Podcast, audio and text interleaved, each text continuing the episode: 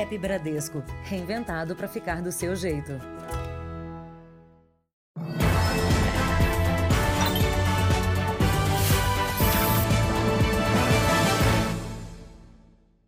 Olá, boa noite. Boa noite.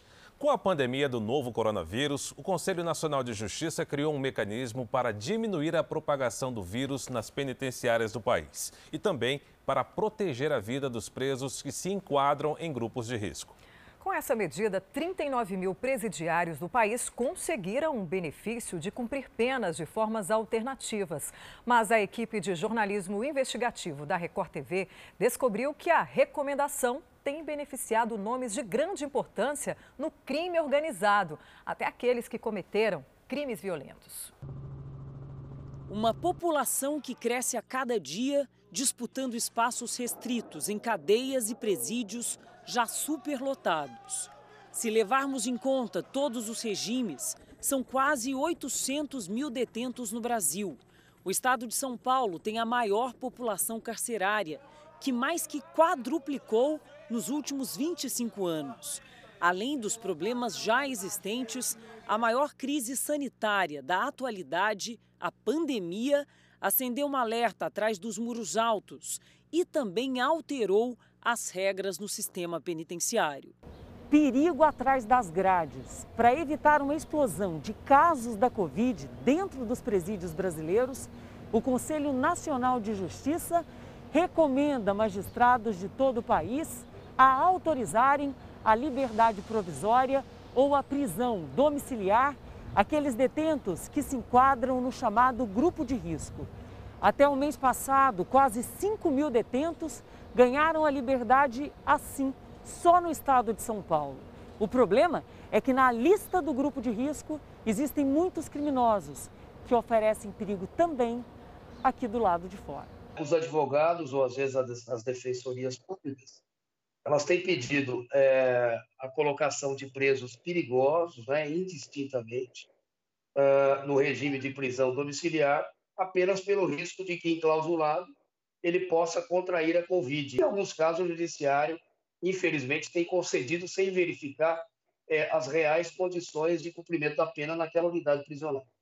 Produtores do Núcleo Investigativo de Jornalismo da Record TV tiveram acesso a documentos e números exclusivos. Suaélio Martins está entre um dos 39 mil presos que conseguiram liberdade durante a pandemia. Ele é considerado pela Polícia Federal um dos principais nomes da maior facção criminosa do país.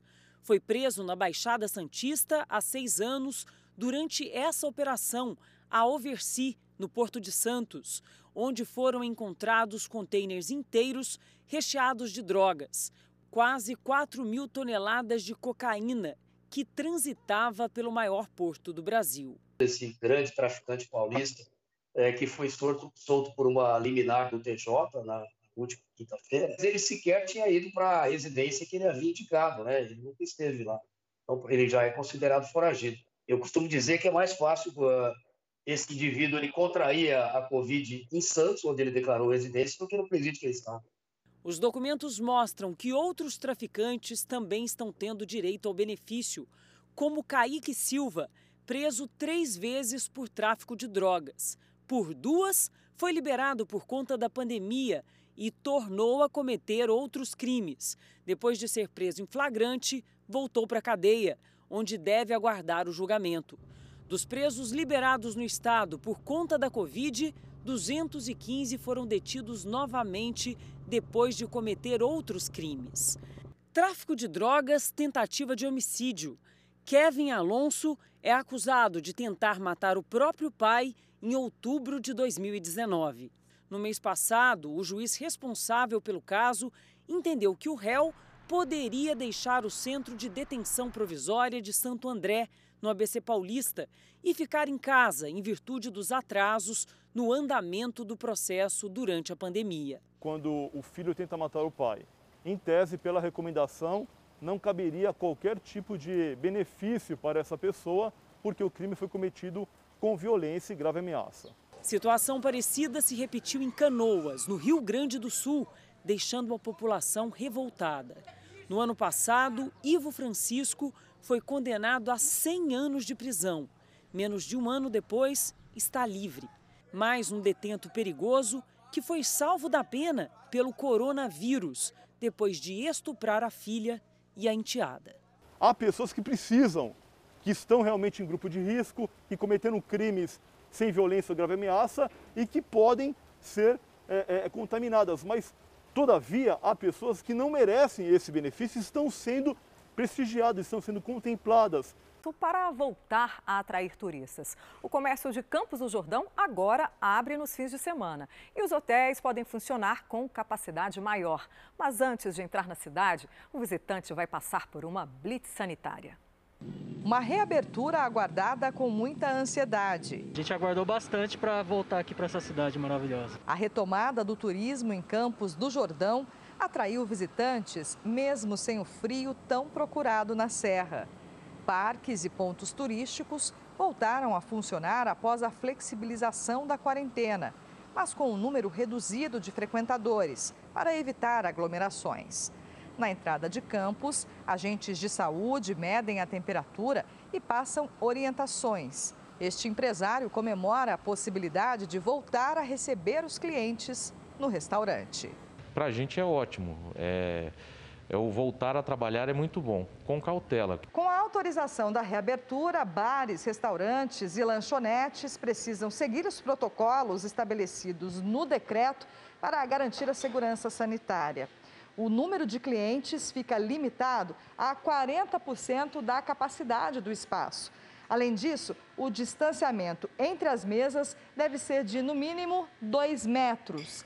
E os restaurantes Aquilo vão precisar se adaptar já que o self-service permanece proibido. Hotéis e pousadas reabriram em junho, mas a ocupação não podia ultrapassar 20%.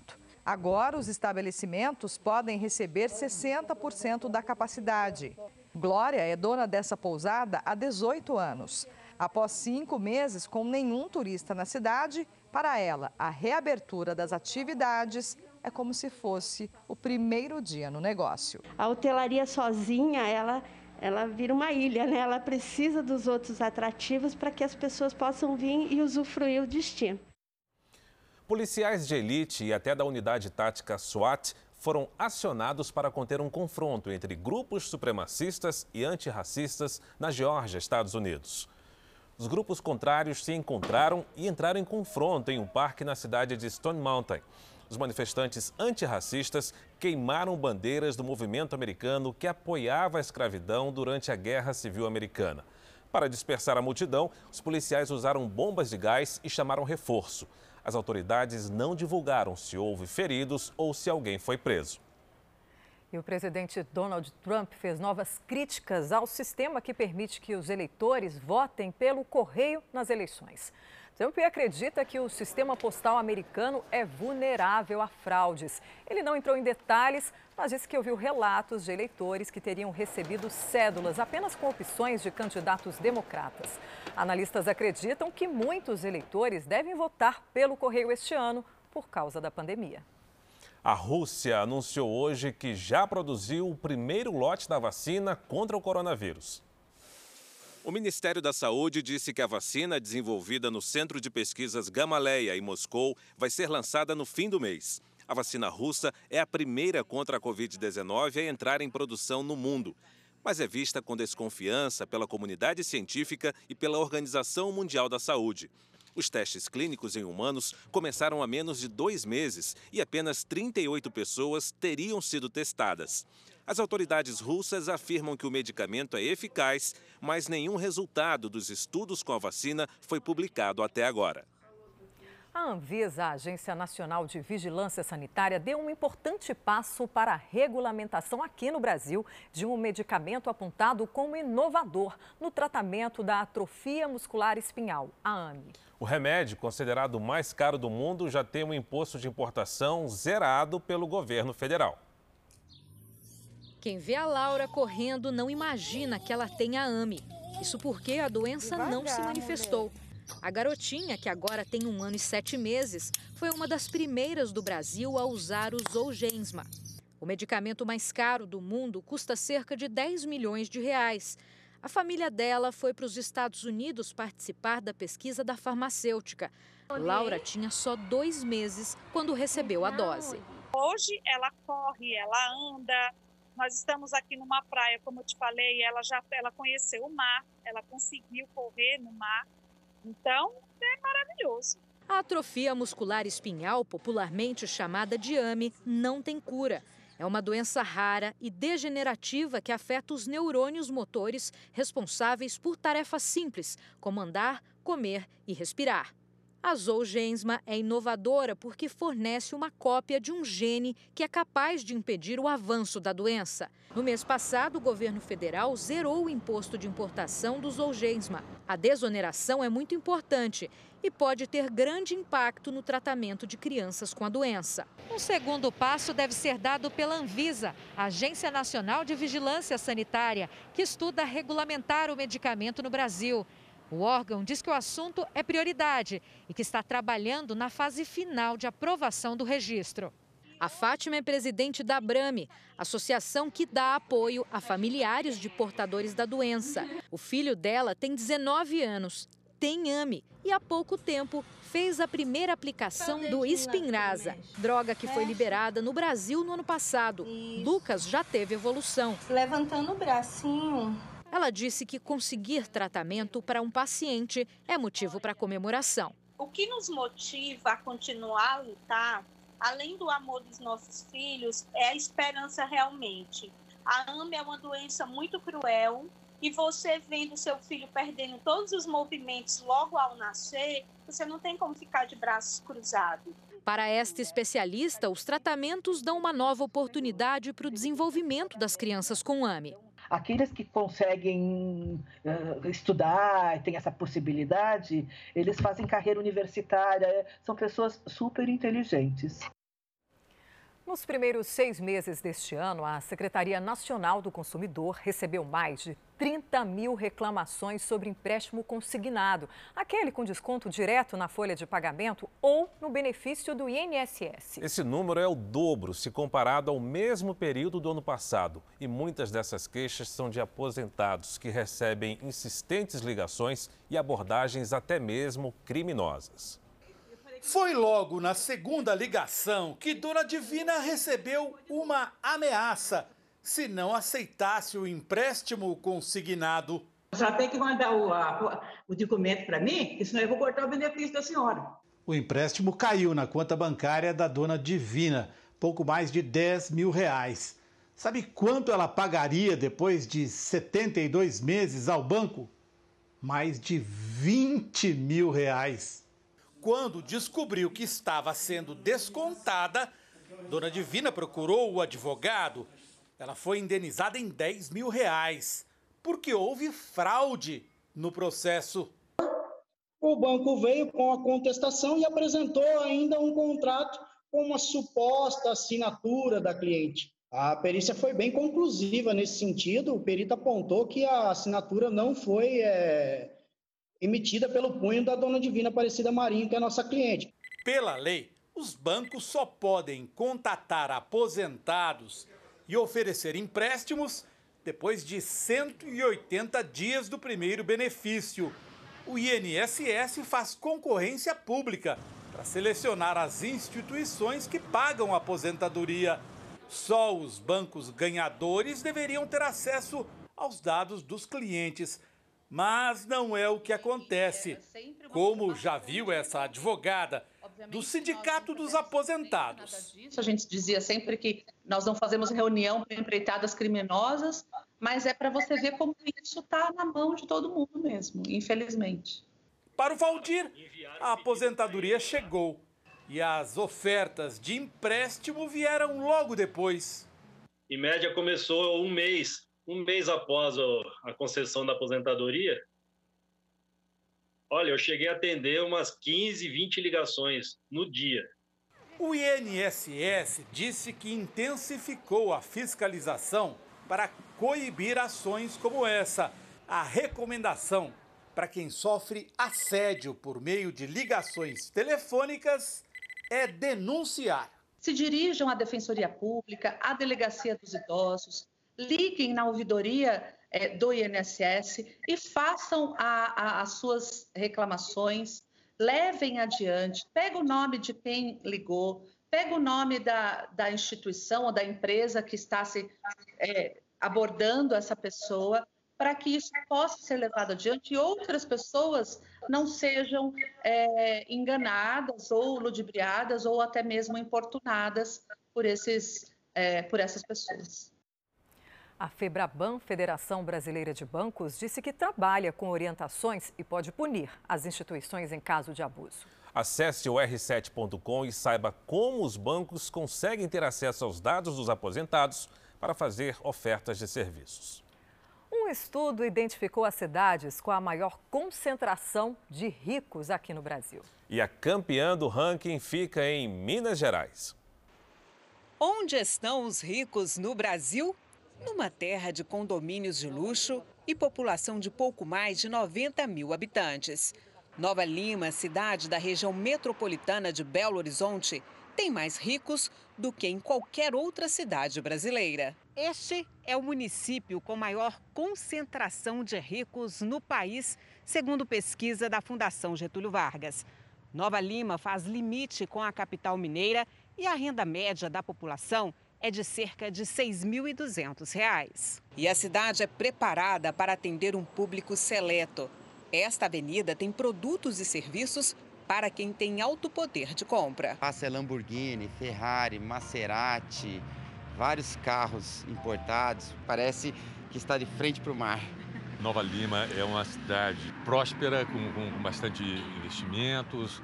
Você vê o padrão da, da, das construções, enfim, são bastante elevados. Esta concessionária de carros de luxo, que custam entre 2 e 3 milhões de reais, fica no caminho da cidade dos milionários e tem até um cinema para o cliente ter informações das joias sobre rodas que quer adquirir. As vendas aqui dobraram mesmo durante a pandemia. Nós trabalhamos com um produto que atende um público AAA e temos muitos produtos que vão de encontro a essas pessoas nos que elas almejam, nos que, o que elas têm de prazer próprio de adquirir. Na sequência desse ranking de luxo, aparecem os municípios de Santana de Parnaíba, em São Paulo, Aporé, em Goiás, São Caetano do Sul, também no estado de São Paulo, e Niterói, no Rio de Janeiro. O estudo foi realizado com base nos dados da declaração do imposto de renda de cada cidade e leva em conta toda a população e não apenas o contribuinte que declara. A gente calcula a renda por habitante e ela tem a grande virtude de conseguir captar a renda dos mais ricos. Então, no fundo, é um mapeamento dos ricos. É como se fosse a declaração de imposto de renda fosse uma linha de riqueza. Veja a seguir: presidente Jair Bolsonaro defende as Forças Armadas durante formatura de paraquedistas no Rio. E ainda hoje, a história da família que foi enganada enquanto buscava tratamento para uma menina de nove meses.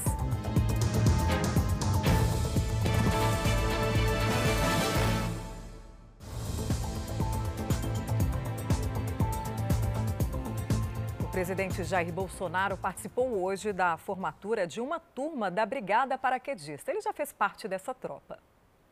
O presidente deixou logo cedo a base militar onde passou a noite. Na saída, desceu do carro e cumprimentou moradores. Depois, seguiu para a Vila Militar, na zona oeste do Rio. À espera, 749 paraquedistas que concluíram o curso de salto este ano.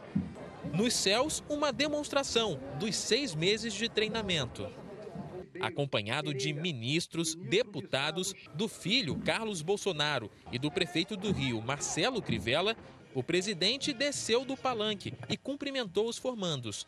Devido ao risco de contágio pelo coronavírus, a solenidade foi mais rápida. Em discurso, Jair Bolsonaro destacou os deveres dos paraquedistas de defender a pátria e lutar em qualquer momento pela integridade do território, democracia e liberdade. O presidente, que também foi paraquedista, destacou os valores da tropa. Hoje, o paraquedista não apenas salta da rampa, hoje ele sobe a rampa do Planalto Central para mostrar para mostrar a todos no Brasil que temos honra na condução das questões públicas e queremos, sim, um Brasil muito melhor do que aquele que recebi em janeiro do ano passado. O presidente deixou a cerimônia sem falar com a imprensa. A comitiva voltou para Brasília no início da tarde. Há 75 anos, a rendição do Japão colocou fim à Segunda Guerra Mundial. Cerimônias em vários países relembraram a data neste sábado. No Reino Unido, o príncipe Charles e o primeiro-ministro Boris Johnson fizeram dois minutos de silêncio em memória aos que morreram na guerra. A rainha Elizabeth não compareceu à cerimônia, mas em carta homenageou os combatentes. No Japão, o primeiro-ministro Shinzo Abe agradeceu os sacrifícios dos japoneses e o imperador Naruhito expressou remorso pelo conflito. Também houve cerimônia nas Coreias do Sul e do Norte. O ditador norte-coreano Kim Jong-un não compareceu. Veja agora os destaques do próximo domingo espetacular. Exclusivo. O ex-pagodeiro Todd Cantuária fala pela primeira vez depois de deixar a prisão na França. Ele é acusado de matar em 2017 um turista argentino. Infelizmente, houve uma vítima que tem família, né? O que pode acontecer se ele voltar ao Brasil? Nova denúncia de abuso de autoridade contra o desembargador Eduardo Siqueira. Ele ficou famoso ao humilhar um guarda municipal na praia. O Domingo Espetacular teve acesso a outro flagrante.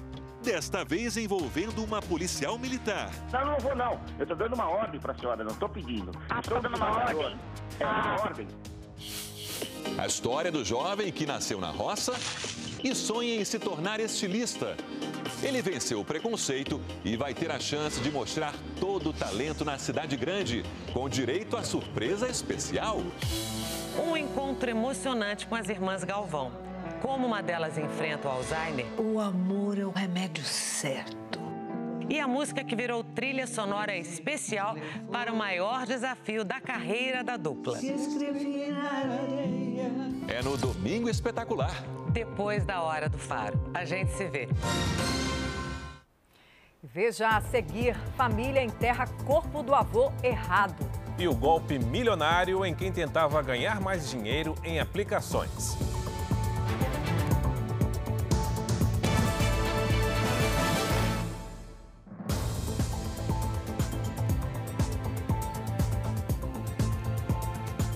Família de um homem de 70 anos que morreu no hospital de campanha em Goiânia denuncia que o corpo dele foi trocado pelo de uma outra pessoa. Quando a filha foi reconhecer o pai, levou um susto. Ele foi enterrado por outra família e agora vão ter que aguardar a justiça fazer a exumação e um novo enterro.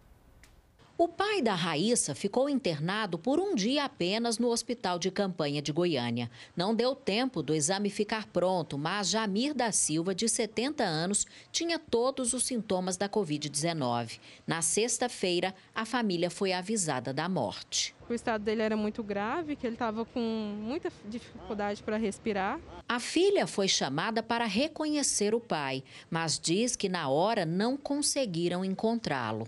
Eles entraram lá, informaram que ele não estava lá na câmara fria e que provavelmente ele estaria no leito, mas não era o certo, porque já tinha mais de um dia de falecimento. E aí não me falaram mais nada. A informação passada pelo hospital horas depois foi que ocorreu um engano e o corpo do Jamir foi liberado no lugar de outro homem. A outra família, que já fez o sepultamento em caixão fechado, como regem as normas de segurança, terá que fazer um novo enterro, porque o corpo do parente deles continua no hospital. Mas para a família do Jamir vai ser ainda mais difícil. A justiça precisa autorizar que o corpo que já foi enterrado seja exumado para ser identificado. Só depois disso, os filhos vão poder sepultar o pai. Não bastasse a dor, eles agora precisam lidar com a espera e a revolta pelo erro cometido. Eu quero ver se está lá dentro, é o corpo do meu pai mesmo. O Hospital Municipal Célia Câmara, administrado pela Prefeitura de Goiânia, disse que abriu sindicância para identificar a falha. A Polícia Federal investiga um empresário suspeito de aplicar golpes. Ele teria feito mais de mil vítimas e o valor do prejuízo passa dos 15 milhões de reais. O empresário Sérgio Espilari Filho é sócio e diretor-geral da SSF Consultoria Financeira, sediada em São Paulo, que entregava aos clientes ganhos entre 4% ou 5% por mês, livres de impostos. O principal serviço oferecido era uma aplicação de especulação envolvendo compra e venda de moedas, conhecido como Forex. Essa operação não é permitida no Brasil.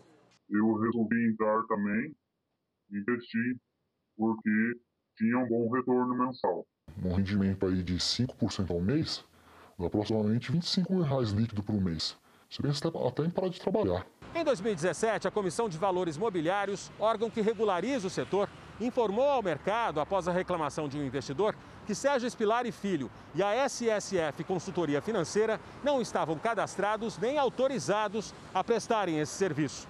Mesmo assim, segundo alguns investidores, a empresa informava o contrário. Passando alguns meses, nos comunicou por e-mail que a empresa estava regularmente regularizada. A empresa prestou assistência aos clientes, mesmo sem ter permissão para fazer isso repassando altos valores de rendimentos até a metade de 2018, quando Sérgio parou de atender os investidores. O empresário Márcio perdeu mais de 600 mil reais. Ele falava que o dinheiro estava retido e que ele iria devolver, né? Ele virou cliente após ser indicado pelo pai de Sérgio, que também aplicava dinheiro na empresa. Sempre me passou uma, uma imagem de uma pessoa séria e por isso que eu acabei entrando, investindo o meu dinheiro. Ele me respondeu dizendo que também tinha o mesmo problema, porque também tinha investido um, um valor com, com um filho e que estava na mesma situação. Grande parte dos clientes, eles vieram através do contato do pai dele, que era uma pessoa influente no, na área de segurança, era policial militar também, então passou credibilidade para esses outros clientes, né? Uma vez que o negócio era feito pelo próprio filho dele. Nós tentamos contato com o policial aposentado Sérgio Espilari, pai do empresário. Este telefone está impossibilitado de receber este tipo de chamada neste momento. O núcleo de jornalismo investigativo da Record TV tentou entrar em contato com o empresário, ligando em 12 números e não conseguiu contato. Em nota, a Polícia Federal não comenta e nem confirma possíveis investigações em andamento, bem como aquelas que têm decretado sigilo pela Justiça. Esse investidor perdeu 300 mil reais e quer respostas da empresa. Ninguém sabe o que aconteceu com o dinheiro. Eu exijo que ele preste esclarecimentos reais do que aconteceu. O doleiro Dario Messer, investigado pela Lava Jato, disse em delação premiada que entregava pacotes de dinheiro para integrantes da família Marinho, dona da Rede Globo. A denúncia foi apresentada pela revista Veja. De acordo com a denúncia, Dario Messer contou que fazia entregas em dinheiro vivo na sede da TV Globo, no bairro do Jardim Botânico, zona sul do Rio. Os pacotes eram levados de duas a três vezes por mês as quantias, segundo o doleiro, variavam entre 50 mil e 300 mil dólares. Em valores atualizados pelo câmbio de hoje, o equivalente a 269 mil e 1 milhão 615 mil reais. Segundo Messer, a pessoa que recebia o dinheiro na Globo era um funcionário identificado por ele como José Aleixo. Aleixo já foi diretor financeiro da emissora e assessor da vice-presidência da empresa. O doleiro confirmou que o dinheiro era destinado aos irmãos Roberto Irineu, presidente do Conselho Administrativo do Grupo Globo, e José Roberto Marinho, vice-presidente do Grupo Globo. Dario Messer é acusado de lavar dinheiro a empresários e políticos envolvidos em corrupção, entre eles o ex-governador do Rio, Sérgio Cabral. Na delação, ele afirmou que a relação com os Marinho teve início na década de 90, por intermédio de um gerente de conta da família num banco de Nova York. De acordo com a delação de Messer, os valores entregues no Brasil eram compensados no exterior e a mesma quantia era depositada depois de volta nas contas dele, também fora do país. A delação premiada foi homologada pelo Ministério Público Federal do Rio. Pelo acordo, o doleiro dos doleiros vai cumprir pena de 18 anos e 9 meses e renunciar a quase todo o patrimônio dele, calculada em cerca de um bilhão de reais. Em nota, a assessoria de Roberto Irineu e João Roberto Marinho informou que eles nunca tiveram contas não declaradas no exterior e que nunca realizaram operações de câmbio ilegais. Durante a crise econômica provocada pelo coronavírus, o investimento tem se destacado. É o ouro. De janeiro até agora, a aplicação já acumula alta de mais de 70% em relação ao real. Nas ruas, a negociação é a moda antiga, em barras ou em joias. Nos bancos e nas corretoras de valores, o investimento em ouro virou tendência. O Luiz acompanha o mercado financeiro há cinco anos. Agora decidiu apostar no metal precioso. A gente viu a bolsa derretendo, empresas, principalmente diversas ações, muitas delas nem voltaram ainda ao patamar pré-Covid, né? Então, quando a gente viu aquele, todo, todo aquele movimento com o início da crise, a gente buscou proteções. Você já deve ter ouvido falar que barras de ouro valem mais que dinheiro. Mas essa expressão nunca fez tanto sentido como agora. A pandemia do coronavírus fez com que o mundo todo tivesse medo de uma grande crise econômica. Sempre que isso acontece, tem início uma corrida pelo ouro. Enquanto as outras aplicações sofrem para se recuperar, ele não para de crescer. De janeiro até agora, os contratos de ouro já acumulam alta de mais de 70% em relação ao real e 34% na comparação com o dólar. O especialista em finanças explica que esse investimento funciona como um termômetro para medir a gravidade da crise e quanto tempo ela deve durar. Os países desenvolvidos estão muito endividados hoje. E aí muita gente tem medo que de inflação galopante, etc. E esse pessoal também foge para o ouro. Né? Isso acaba valorizando. Essa corretora trabalha com a venda física do ouro. Por aqui estão sendo negociados em média 8 quilos por mês. Antes da pandemia, eram apenas dois. Enquanto não surgir uma verdadeira vacina, a tendência é que realmente ele continue a ser procurado, principalmente por grandes investidores e grandes bancos centrais. Ao contrário do que você pode estar pensando, não é preciso tanto dinheiro para investir. Dá para começar com 100 reais. O ouro ele não tem uma desvalorização é, intrínseca do valor. É, uma ação, por exemplo, ela pode virar pó. O ouro não, ele pode cair o preço, porém ele tem o seu valor. Muitos motoristas ficaram animados com o anúncio da redução do preço do gás veicular nas distribuidoras. É, mas até agora, nas bombas, nada de queda. Aliás, em alguns estados, houve até aumento no valor do combustível. Ademilton é taxista e, como muitos profissionais da categoria, usa gás natural para diminuir os custos. Desde o início do mês, quando a Petrobras anunciou a redução de 22% para as distribuidoras, ele aguarda a queda do preço também nas bombas. Mas até agora, nada. Nenhum desconto. Nós estamos gastando os mesmos valores que já gastava antes, né? Este outro motorista concorda. Continua alto o preço e a gente roda muito. De acordo com a Agência Nacional de Petróleo, no Rio de Janeiro, houve uma pequena redução no preço do combustível nas duas últimas semanas. Já na Bahia, houve aumento. Em São Paulo, o gás ficou ainda mais caro. Em Minas Gerais, o valor não sofreu alteração. Aqui na Bahia, a Companhia de Gás do Estado informou que a redução do gás natural veicular é de 17,30% para os postos de combustíveis. Nesse posto, os motoristas não sentiram a diferença no preço. Já o sindicato que representa esses estabelecimentos diz que são as forças de mercado que vão definir o preço final ao consumidor. O grande consumidor do gás natural veicular são os motoristas de táxi, os motoristas de aplicativo, e esses se viram diante de uma retração do seu mercado muito grande. Consequentemente, isso impacta também é, no preço do, do, dos postos revendedores de GNV. A produção de material reciclável no país aumentou durante a pandemia. Isso ajudou muita gente a encontrar um sustento ou a melhorar o trabalho artesanal que já fazia.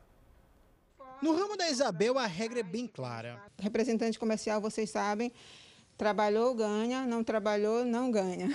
Com isolamento, a situação ficou difícil em casa. Foi aí que ela teve a ideia de criar peças decorativas e vender. A gente aproveita to todo o vidro, corta, mas reaproveita todo para fazer copo, para fazer vaso, para fazer luminária. O reaproveitamento também é a principal fonte de renda neste momento na casa da dona Luzia.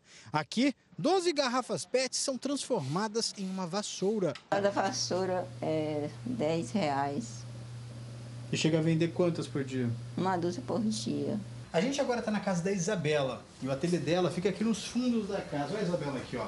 Ela passa a manhã toda desse jeito, desenhando, criando, para depois aqui também, ó, colocar a mão na massa e começar a desenvolver as peças. São bolsas, cintos, carteiras, sapatos e nada é desperdiçado. O que sobra vira outras peças menores tudo para lucrar e preservar o meio ambiente. Logo no início da pandemia eu senti uma as pessoas se retraíram um pouquinho, né, deixaram de consumir mais, mas agora para o final eu senti um aumento bem considerável. Segundo a Associação Brasileira de Empresas de Limpeza Pública e Resíduos Especiais, houve um aumento de 28% na geração de materiais recicláveis domésticos, a principal matéria-prima para vários artesãos. Houve uma redução na geração total de resíduos sólidos, mas um aumento considerável dos recicláveis, e isso em virtude de um novo padrão de consumo da população. A dona Luzia está aproveitando. Com tanta garrafa, o lucro aumentou. Da vassoura que eu tinha dinheiro para sustentar a família. Se não fosse aqui... Se não fosse aqui, era mais devagar. O número de doadores de medula óssea caiu durante a pandemia. Achar um doador compatível é extremamente difícil. E quanto menos gente doar, mais difícil é salvar a vida de quem precisa de um gesto tão simples. Há quatro anos, Duda precisou de um transplante de medula. Encontrou não só um, mas dois doadores compatíveis cadastrados no Redome, o Registro Nacional de Doadores de Medula. Eu fiquei muito feliz, porque é como se eu tivesse ganhado mesmo na loteria. Curada, ela criou uma campanha para incentivar o cadastro de novos doadores. Em uma rede social, publica cartas enviadas pelos transplantados a quem lhes deu uma nova chance.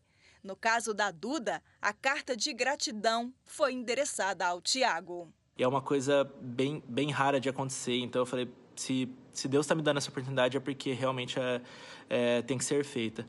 Em Teresina, a família do estudante Beethoven Júnior começa no próximo dia 24 mais uma campanha anual para atrair doadores. Desde 2015, quando ele precisou de um transplante por causa de uma leucemia, a mãe agita a capital do Piauí para captar mais cadastrados. Vai ser maior a divulgação do que nós estarmos presentes é, devido à dificuldade de ficar próximo das pessoas, né? As campanhas são importantes, especialmente em momentos como este que estamos vivendo. Desde o início da pandemia, o número de novos doadores cadastrados caiu 30% e cerca de 850 pessoas estão à espera de um doador no país. O cadastro é um procedimento simples, não invasivo e não oferece riscos. Em todo o Brasil, o cadastro pode ser feito nos bancos de sangue. Quem já é cadastrado deve manter os dados atualizados para ser localizado caso seja compatível com algum paciente. O maior desafio de todos os registros, inclusive nosso aqui no Brasil, é contactar o doador. Por quê? Para o paciente que vai fazer um transplante, é importante ter um doador e que esse doador esteja disponível o mais rapidamente possível. O Banco do Redome tem atualmente 5 milhões de pessoas cadastradas. É o terceiro maior do mundo. A doação não oferece nenhum risco. Um transplante de medula óssea não é uma cirurgia. Transplante de medula óssea é uma infusão de células. Os doadores não correm risco nenhum, né? Porque é o risco de uma anestesia geral numa, numa pessoa que não tem nenhum problema de saúde é praticamente zero. Só assim, histórias como a da Marcela poderão se multiplicar.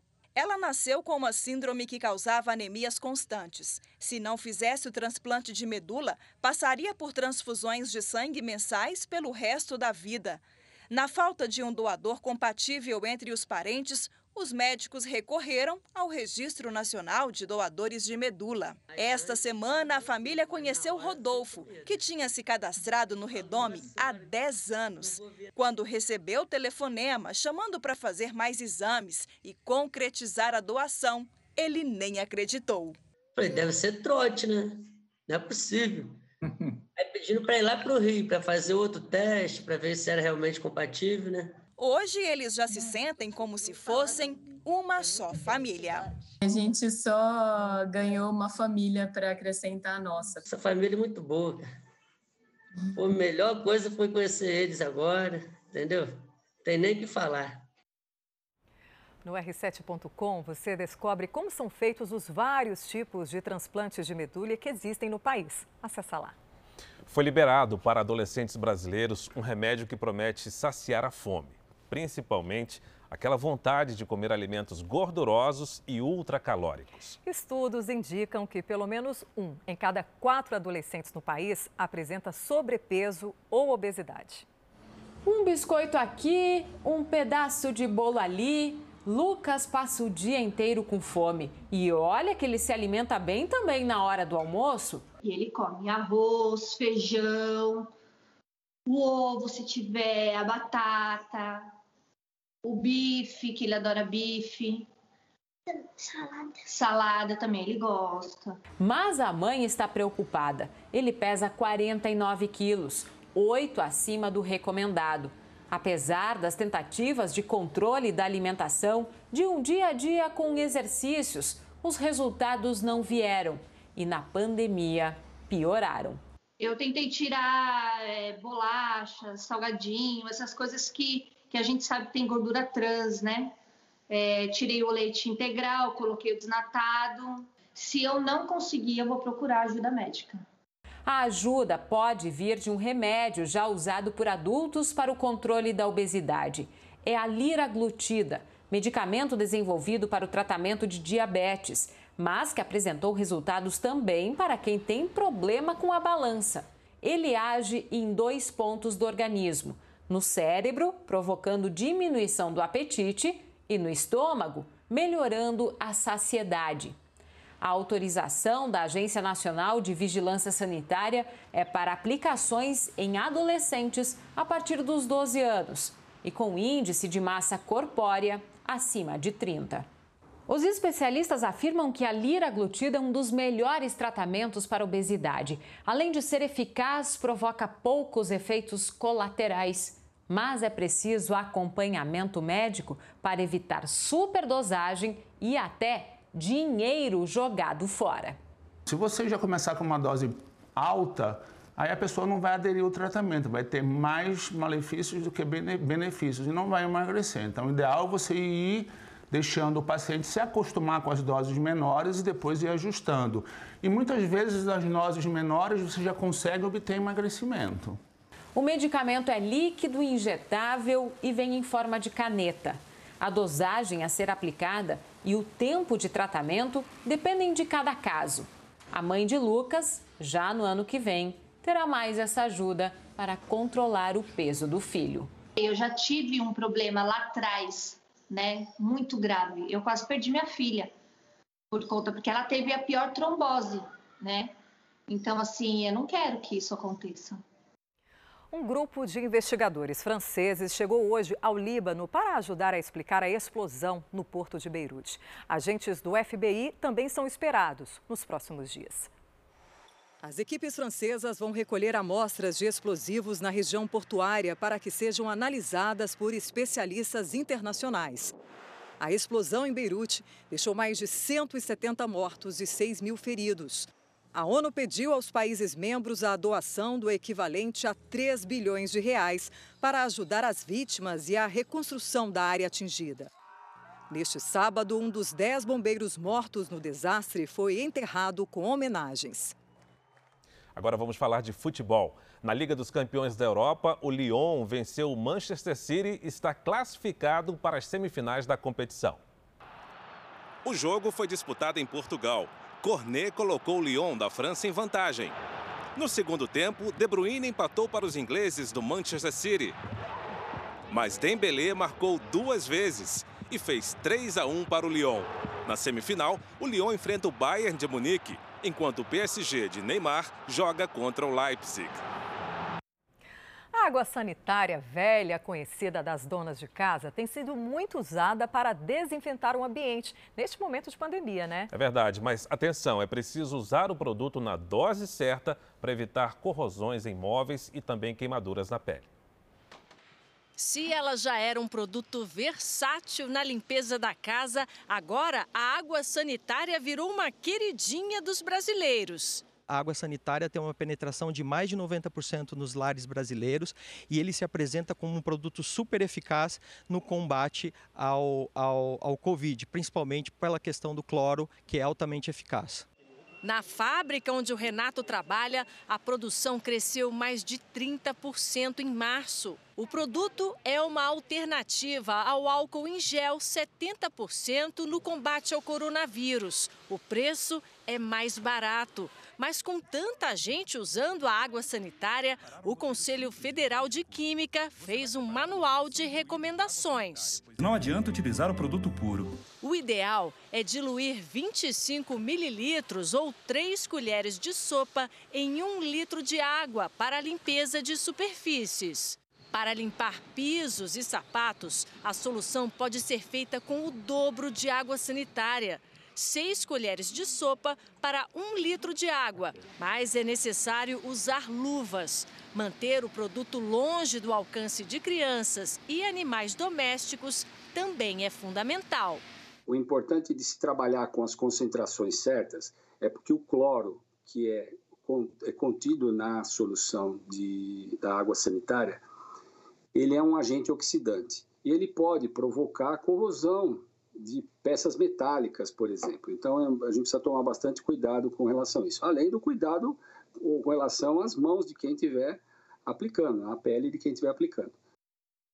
Praias, lagos, parques e piscinas. Em meia onda de calor, são esses lugares que os europeus têm procurado. Na Espanha, uma das alternativas é o aluguel de piscinas particulares. A estimativa é que o país tenha um milhão delas. O verão na Europa já bate recordes de temperatura. Em muitos países, os termômetros chegam a passar de 40 graus. A praia está liberada, mas é preciso manter o distanciamento social. A superlotação tem feito os espanhóis buscarem outras opções. Agora, a moda no país é alugar uma piscina privada para se refrescar e se divertir. O valor da diária por pessoa varia entre 90 e 130 reais. O Fernando explica que assim fica mais tranquilo, com menos propensão de se contaminar. Mais tranquilo por o tema do Covid. A Vanessa, que oferece o serviço, garante que o pagamento é feito pela internet, sem o contato pessoal e que todo o local passa por uma limpeza entre um aluguel e outro. Eu desinfecto todo enquanto se van as pessoas. A primeira interessada sou eu, que eu também me banho em minha piscina. Segundo a Organização Mundial de Saúde, não existe evidência de que o coronavírus pode se propagar pela água da piscina ou da praia. Os especialistas acrescentam que, no caso da piscina, por exemplo, a limpeza adequada com produtos como o cloro pode inativar o vírus se ele estiver na água. Com base nisso, no Reino Unido, as piscinas de centros esportivos estão abertas, mas com um número reduzido de pessoas. Este infectologista diz quais são os cuidados que se deve tomar ao alugar uma casa com piscina. Usar máscara todo, quase todo o tempo, com exceção no momento que elas entram dentro da água. Né? Evitar aglomeração nesses locais, não compartilhar objetos de uso como copo, é, prato, talheres. Isso é muito importante na prevenção. E ainda orienta o que deve ser feito por pessoas que já têm piscina em casa. Num cenário de frequentar uma piscina, só as pessoas da casa, que teoricamente estão em quarentena, é um cenário melhor para barrar a transmissão da doença. Então, convidar outras pessoas sempre é um risco, porque só é um potencial momento de aglomeração e é ali que realmente pode acontecer a transmissão da doença. Nos Estados Unidos, uma ideia simples ajuda crianças da Virgínia a lutarem contra o bullying. O problema prejudica três entre dez estudantes no país. Uma caixinha de madeira livros, e está pronta a mini biblioteca anti-bullying. A ideia é do Roshan, um artista que começou a espalhar as caixinhas no bairro onde mora para encorajar as crianças. As caixas coloridas com grafites que incentivam a bondade e o amor têm dentro uma coleção de livros educativos sobre o bullying. Na parte de cima, uma seção especial para os pais e embaixo para as crianças. Roshan conta que as mini bibliotecas são diferentes em cada bairro. Isso porque ele faz uma pesquisa com pais e professores para entender melhor como o bullying está afetando aquela comunidade. Nesta região, por exemplo, as crianças negras costumam ouvir ofensas que foram propositalmente expostas na caixinha de madeira. A intenção é mostrar aos pequenos que palavras maldosas machucam, mas que palavras poderosas podem ajudar, diz o americano. As caixas ficam abertas 24 horas por dia e andam fazendo tanto sucesso que Roshan não para de receber doações. A ideia agora é expandir o projeto e colocar uma mini biblioteca perto de cada escola. Roshan, que também é autor de livros infantis, diz que sonha com o dia em que as escolas estarão livres do bullying. Mas dados do Centro Nacional de Educação mostram que ainda há um longo caminho pela frente. Pelo menos 30% dos estudantes americanos afirmam intimidar os colegas diariamente. E mais de 70% dos jovens dizem que já presenciaram cenas de bullying dentro das escolas. A maioria dos casos acontece com crianças entre 4 e 12 anos de idade. As discriminações racial e religiosa lideram o ranking dos motivos para o bullying nos Estados Unidos. A agência do governo americano chamada Pare com o Bullying trabalha para reduzir os números no país e conscientizar as crianças sobre a importância de denunciar os casos. Hoje, apenas 20% dos menores relatam os abusos para os adultos. Yasmin tem apenas nove meses e já enfrentou uma grande história de superação. Ela nasceu com um problema no coração e precisava de uma cirurgia de emergência. Uma influenciadora digital havia prometido pagar todo o tratamento. Só que esse dinheiro nunca existiu. A família foi vítima de um golpe. O Jornal da Record acompanha esse caso desde junho e mostra agora que o drama teve um final feliz. A menina sorridente e bem disposta não foi sempre assim. Yasmin nasceu com cardiopatia congênita, uma má formação no coração. No lugar de duas válvulas para bombear o sangue, havia apenas uma, o que sobrecarrega principalmente o pulmão. Só uma cirurgia poderia fazer a correção. A criança fica mais cansada, então ela cansa para mamar, ela não consegue amamentar geralmente no peito o tempo todo, tem que parar várias vezes, ela sua mais e principalmente ela não ganha peso, não desenvolve. O problema foi diagnosticado aos sete meses, quando a bebê pesava pouco mais de 3 quilos, metade do indicado para a idade. O quadro de desnutrição tornava o caso ainda mais grave. Após o diagnóstico, a família começou uma verdadeira saga. Além do risco do procedimento, a cirurgia não é feita pelo SUS do Tocantins, onde a menina morava. O custo em hospitais particulares passa de 100 mil reais. A mãe de Yasmin começou então uma campanha na internet. Foi procurada por uma blogueira que prometeu pagar tudo, mas era uma farsa. O caso foi denunciado há dois meses pelo Jornal da Record. Foi um baque para a gente, a gente ficou doido, correndo atrás de todas as formas para conseguir a cirurgia dela o mais rápido possível, né? Medo de não conseguir a tempo. Mesmo sendo enganada, a família largou tudo em Tocantins e viajou rumo a Sorocaba, no interior de São Paulo. Por o filho a gente faz tudo, né? Eu não sabia como seria, né? Só que na hora eu não me preocupei com isso. Eu queria a saúde da minha filha. Menos de uma semana depois, este hospital confirmou que havia uma vaga para Yasmin.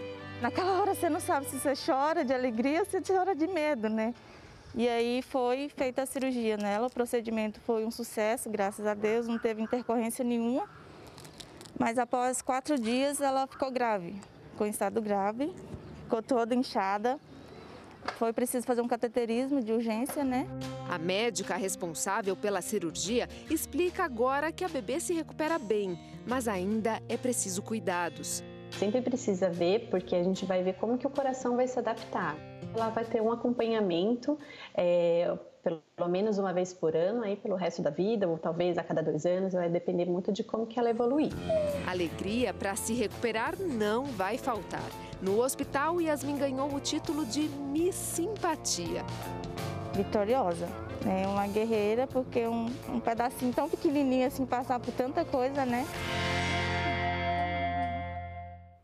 E o Jornal da Record termina aqui. Esta edição de hoje na íntegra e também a nossa versão em podcast estão no Play Plus e em todas as nossas plataformas digitais. Você continua com o Cidade Alerta. Uma boa noite para você e um ótimo domingo. Ótima noite para você.